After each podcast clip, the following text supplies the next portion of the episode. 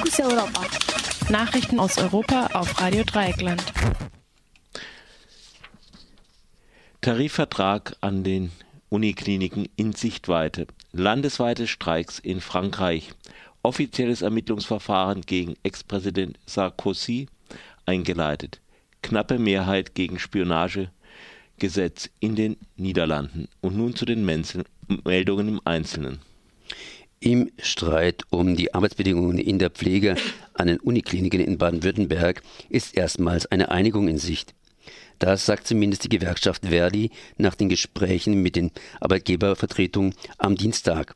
Am gestrigen Mittwoch hatte die Verhandlungskommission das neue Angebot bewertet und für annehmbar befunden. Zentral im neuen Tarifvertrag ist das Ausfallmanagement, das direkt nach Inkrafttreten der Neuregelung eingeführt werden soll. Zudem sieht das Arbeitgeberangebot eine Art Probefrist für den Tarifvertrag vor, der einen einseitigen Austritt nach sechs Monaten erlaubt. Dies soll dem Pflegepersonal ermöglichen, bei einer Unterschreitung des Pflegeschlüssels in einem halben Jahr die Forderungen nach Entlastung neu zu stellen. Wegen des Verhandlungserfolgs für Verdi wurden die für heute und morgen geplanten Warnstreiks in Freiburg, Heidelberg und Tübingen äh, vorerst abgesagt. Eine endgültige Entscheidung über die Annahme des Tarifvertrags soll im April durch die Große Tarifkommission fallen. In Frankreich haben die sieben größten Gewerkschaftsverbände zu landesweiten Streiks aufgerufen. Beamtinnen, Postbeschäftigte, Lehrerinnen, Fluglotsen und andere Staatsbeschäftigte wollen die Arbeit niederlegen. In Paris und 140 weiteren Städten soll es am heutigen Donnerstag Demonstrationen geben. Auch bei der Bahn ist ab dem 3. April ein sogenannter perlender Streik geplant, also pro Woche zwei Tage Streik, drei Tage normaler Arbeit. Zum Teil starteten einige Gewerkschaften die Aktionen bereits heute. Grund für die Arbeitsniederlegungen sind unter anderem strukturelle Personalengpässe, die Streichung von Inflationsausgleich und die Streichung des Karenztages bei Krankheit. Grundlegender sind allerdings die Reformpläne der Regierung insgesamt, die weitgehende Privatisierungen und die Streichung von 120.000 Beamtinnenstellen landesweit vorsieht.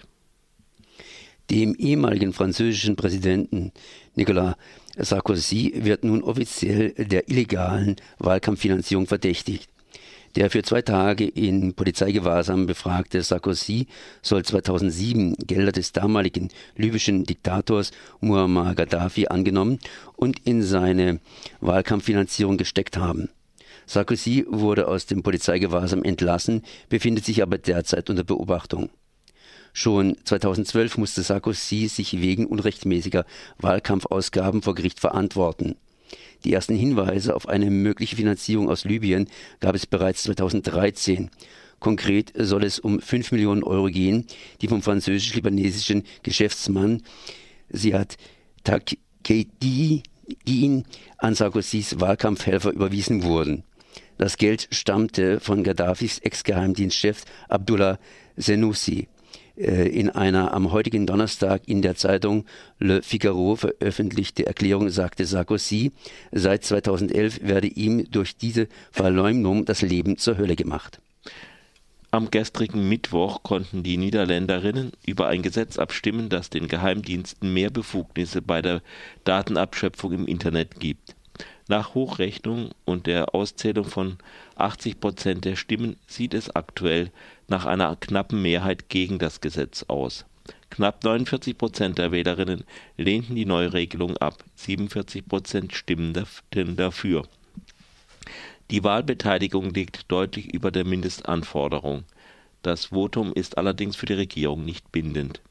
Das Gesetz sieht vor, den Geheimdiensten das Abschöpfen von Daten der Online-Nutzerinnen im großen Stil zu ermöglichen. Damit, so die Begründung, soll die Verfolgung von Terroristinnen und organisierter Kriminalität effektiver werden. Das Referendum fand gleichzeitig mit den Kommunalwahlen statt. Die Partei Grün-Links gewann die Wahlen in den beiden größten Städten Amsterdam und Utrecht. Utrecht während die Sozialdemokratinnen und Sozialliberalen in den Städten Stimmverluste verzeichneten. die rechtsliberale VVD von Ministerpräsident Mark Rutte, gewann ebenso hinzu wie die rechtspopulistische Partie for the Freiheit von Gerd Wilders. Das waren die Fokus Europa Nachrichten.